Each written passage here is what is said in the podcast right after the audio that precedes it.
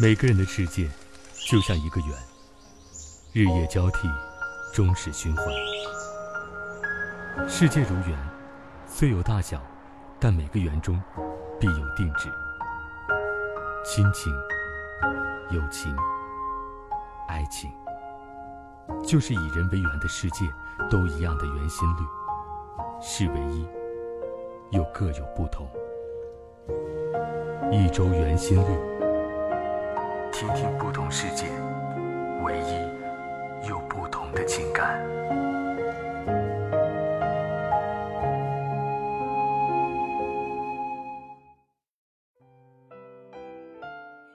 嗨，小耳朵们，你们好，欢迎收听一周圆心率，我是周周。你们有没有想过，和一个无趣的人谈恋爱、结婚是一种什么样的感觉？前几天啊，我在和朋友讨论这个话题的时候，他一脸鄙夷地说：“跟这种人在一起，我会死，会死好吗？”然而我并不那么觉得。如果有一个人可以在我闹腾的时候淡淡微笑，在我安静的时候互不打扰，我觉得这种生活想必也是极好的。你们呢？你们觉得和无趣的人在一起会怎么样呢？欢迎加入我的 QQ 互动交流群八二幺四三八零二，或者关注我的微信公众号 DJ 周周，我们可以一起来讨论一下和无趣的人恋爱结婚究竟是一个什么样的感觉。那么接下来，让我们先听听这个故事里和无趣的人恋爱结婚是什么样的感觉。文章作者袁小鱼。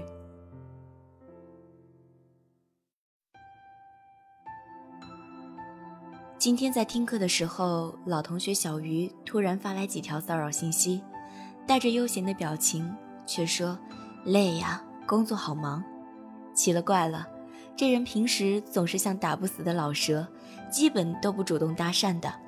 我就回了句：“哟，这么忙还能想到我？”他说：“因为你比较有趣，可以缓解我的压力。”我心里哈哈笑了一把，开始暗自得意。原来我还是有趣一族呢，下意识的就把这段话截了图，默默的保存了起来，以推翻以往我对自己无趣的定论。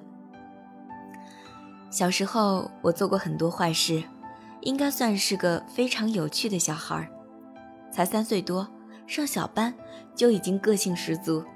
那时候我觉得女生很笨，爱哭，于是不愿承认自己也是个女生。硬是把自己装扮成假小子，从头到脚，从外表到内心。我还凭借自己三寸不烂之舌，获得爱慕我大姨的一个男青年的信任，因为我答应帮他追我大姨，于是他给了我好多零花钱。我把这些钱用来养兵，愿意听我的话就是好兵。幼儿园离家不远，过个马路再绕个弯就到了。通常父母只送我到马路对面，叮嘱我自己绕个弯儿小心点，就走了。我摸着规律后，只等父母转身三分钟，便在绕弯的半路上嘘地吹一声口哨。听到口哨的兵陆陆续续集合，只等我发号施令，便拔腿跑向各个好玩的地方：爬树、抓蝌蚪、菜园中果实大战，进少儿不宜的录像厅。如此丰富的幼儿时光持续了一个月，被老师家访得知了逃课的真相后，爸爸把我吊起来整治。我起初还在哈哈哈偷笑，后来终于忍不住肢体的酸疼，哀嚎了起来，用诚挚的泪水以示忏悔。几年后，我判若两人，长发，花裙，安静不语，除了学习就是看书写字或者画画。别人不问我，我绝对不会主动和别人说什么。若是被问及，我也只是淡淡的、冷冷的回答几句。多年保持着后来的风格，回不到疯狂的小时候。大家不是很爱和我玩，所以我只有为数不多的几个好朋友。我问好朋友，为什么大家不和我玩了？好朋友说，因为你太严肃。如今想来，严肃是多么委婉的说法，说白了其实就是无趣。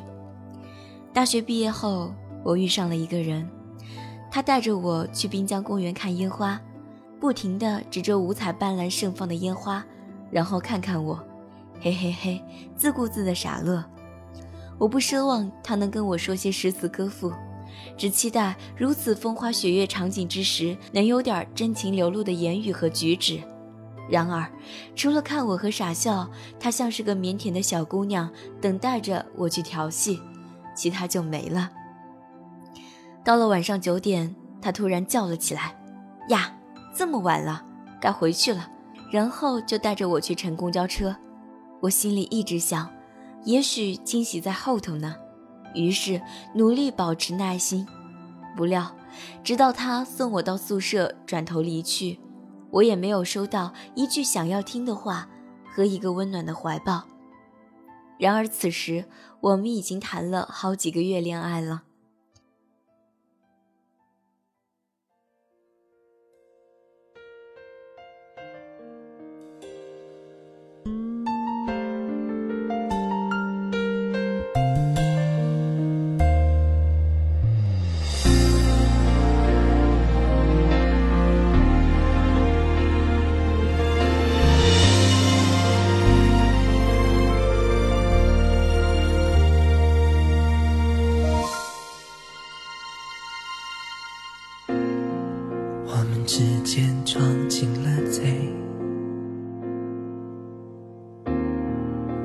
相爱的一切，逼得我们伤痕累累，分手只留两行泪。你说决定错了无所谓，就算后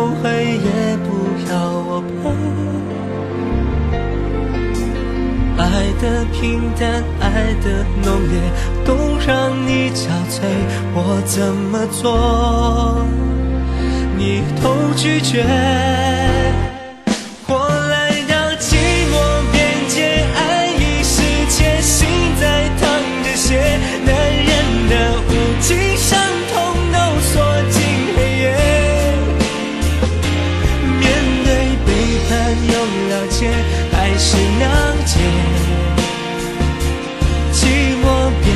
伤心人还有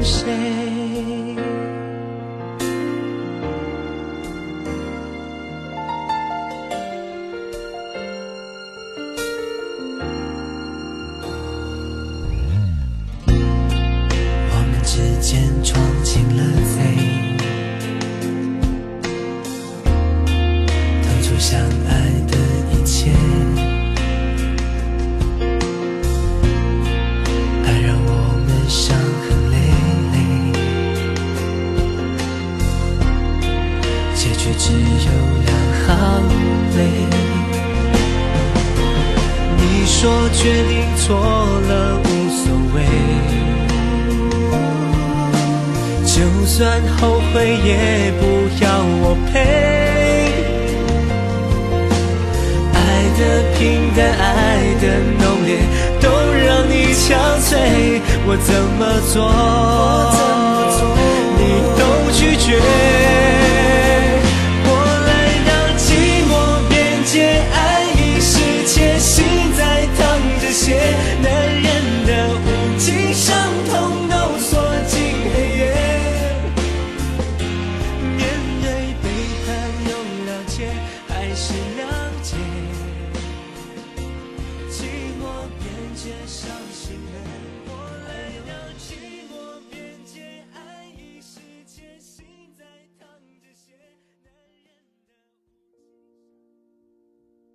继续谈了半年多以后，他说：“我带你去武夷山玩吧。”我在历经了多次看似浪漫，实质上却没有多少乐趣的约会之后，耐心所剩无几。然而，我还是答应了他。爬山的时候，一米八的他只顾朝着山顶吭哧吭哧大步攀爬，让不到一米六的我坠得精疲力尽。爬到一半，望着他远去的背影。我大口吐着气，一屁股坐在台阶上，再也不想动了。几分钟后，大概是他终于察觉到我落下了，于是回头来找我。到我面前的时候，他若无其事般平静且无辜地看着我，好一会儿才弱弱地问：“是不是爬不动了？要不就休息会儿，等会儿再爬。”顿时，我再无攀爬的欲望，简直就想从这半山腰直接滚下去得了。没错，就是这样一个人。后来成为了我的丈夫。我原本觉得自己已经够无趣了，应该找个有趣的人一起生活。然而，人生也许冥冥之中就会有那么一盏灯，超越你当初的想法，将你指引向一条未知的道路。婚后第一个情人节，早上眼睛一睁开，我便微笑地看着他，期待他凑过头来给个 morning kiss，然后轻轻地说声。亲爱的，情人节快乐。嗯，我承认是我想的太多。事实上，他只匆匆瞟了我一眼，说：“醒了就赶紧起来吧，不然你磨磨蹭蹭的，等会儿又要迟到了。”到车里，我一句话不说，闷闷不乐。他也不会问我为什么，只认真开好车，把我送到单位楼下，叮嘱一句：“慢点儿。”下班接我的时候，我到车里左查右看，上翻下搜，他终于开口问：“你干嘛呢？”“找礼物呢。”我白了他一眼，“不就是情人节吗？又没啥大不了的。”“好吧，情人节快乐。”他看了我一眼，当时我差点崩溃了。后来除了过生日会给我煮碗长寿面，其余的什么七夕、圣诞，甚至结婚纪念日等。都与往常无异。一年以后，我就死心了。也许无趣的深层含义，就是不能适时调整自己的状态，去迎合周围的环境和不同性格的人。不能，也许是不愿意，也许是性格使然，难以实现。此外，抱着浪漫和幻想和一个并不浪漫的人生活，你也别想结婚了，他还能翻个筋斗七十二变。他如果不会变得比原来恋爱的时候还无趣，他如果不会变得比原来恋爱的时候还无趣，那就阿弥陀佛了。在认清了他是因为性格原因，而并非不愿意为了我变得有趣后，我不再埋怨他不懂情调，也不会因为他在特定的节日里不给我礼物而喋喋不休、不依不饶，因为不再期许。就没了失落，不再施压，就多了许多自然和轻松。所以后来的生活里的一切，不管平淡如水还是暗潮涌动，反而能在无趣至极的时间撞出一些有趣的火花。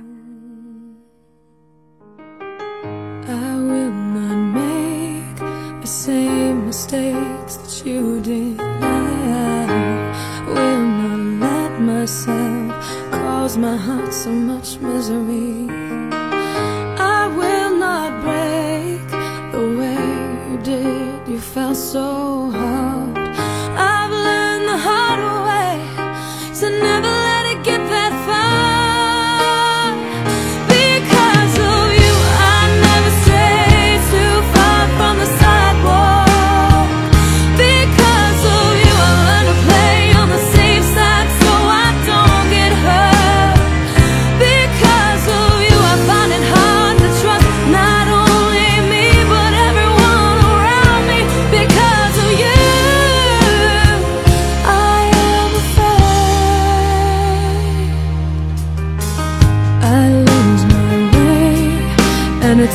Too long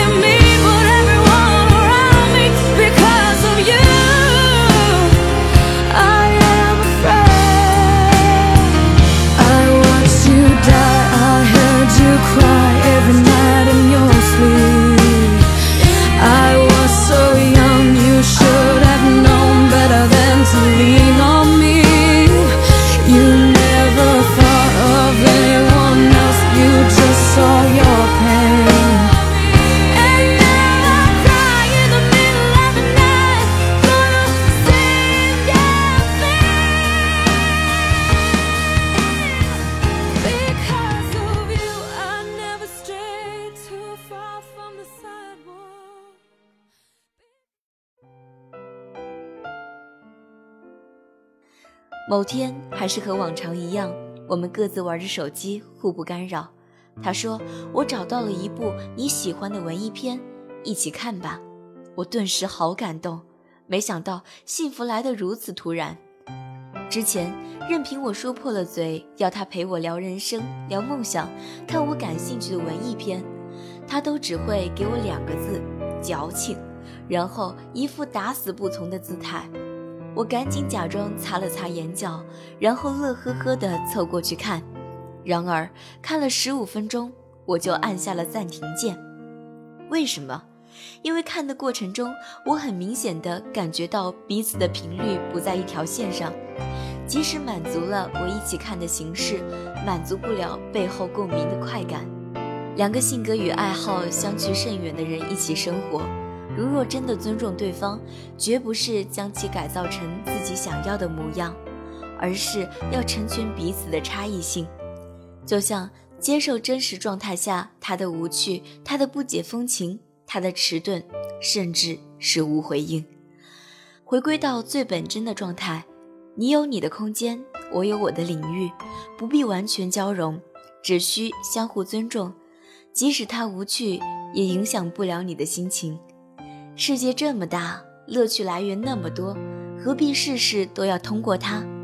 可是有些事却真的只有他能够给你，比如说，每年三百六十五天的上下班接送，每天亲手烧好饭菜给你吃，每次生病照顾你。这其中的特权，哪怕只有一项，就足够了。而有趣这种特质，真的并非每个人通过练习就能够拥有的。所以说，对方有没有趣并不重要，关键是你自己有没有寻找乐趣的能力和耐心。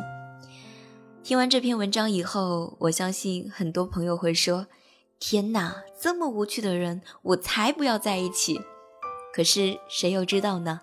也许下个转角，你就跟这种无趣的人相守一生了，不是吗？与其要求别人，不妨要求自己，有趣从自身开始吧。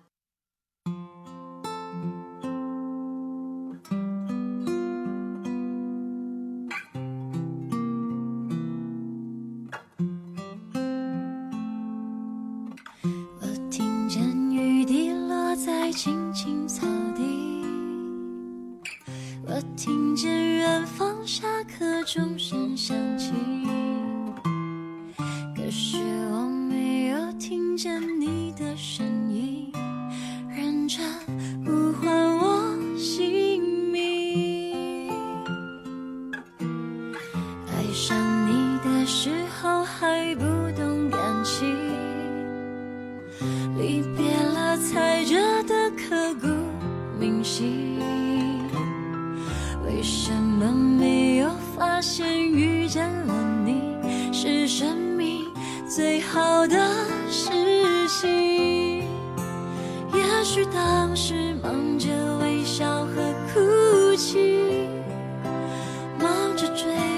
天空中